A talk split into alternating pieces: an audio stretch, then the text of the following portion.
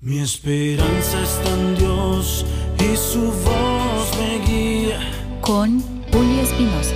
Mi devocional hoy.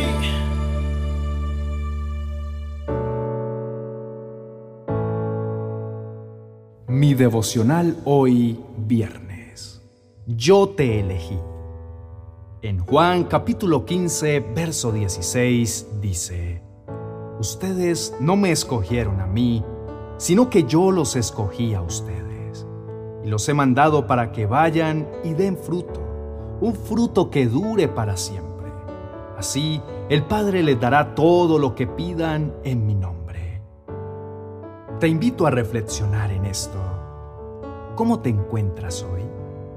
Estás como si la brújula de la vida se te hubiera averiado y no sabes en qué dirección tomar. Hay momentos en la vida en donde parece que nada tiene sentido y te encuentras en medio de una nada, sin rumbo y sin saber qué hacer. Y es en esos momentos donde tienes que recordar que si estás aquí, no es porque lo tenías planeado o porque tú lo deseas. No, realmente es porque Dios te eligió y quiere que aún estés aquí porque tiene planes y propósitos grandes para tu vida. Quizá estés atravesando por pruebas muy fuertes, por momentos en los cuales te sientas solo, inservible, defraudado, abandonado. Te sientes el último, el que nadie quiere, el que todos hacen a un lado. Pero hoy te tengo una maravillosa noticia. Eres amado por Dios, eres querido por el Rey de Reyes, eres apreciado y valorado por su Hijo Jesucristo y cuidado y guardado por el Espíritu Santo de Dios. ¿No es esto increíble? No solo esto, sino que fuiste elegido y no fue por lástima, sino por amor y para que hagas una diferencia en el mundo.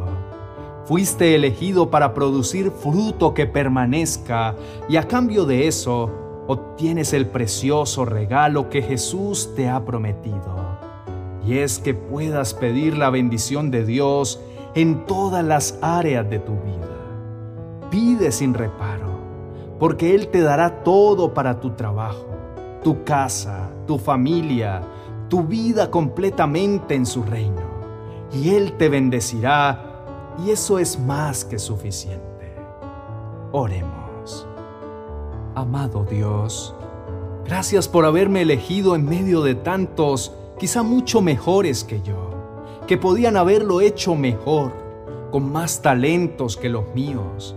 Pero tú quisiste elegirme a mí, y hoy no quiero resistirme a esa elección, y por eso te pido que por favor me des un nuevo corazón que sea abierto a tu obra y una visión que sea tan grande como tu gracia. Que mis pensamientos entiendan que fui escogido y que eso debe ser suficiente en mi vida. Y de ahí mis oraciones pidan las cosas que te traigan honra y gloria, que expandan los límites de tu reino y que vayan más allá de las cosas limitadas que me distraen de lo verdadero que eres tú.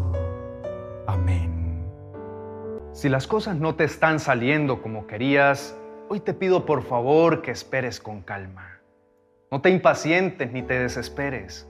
No tienes que pasar por los valles de sombra solo. Dios es fiel y verdadero. Su palabra no tiene fin y tiene un tiempo para todo.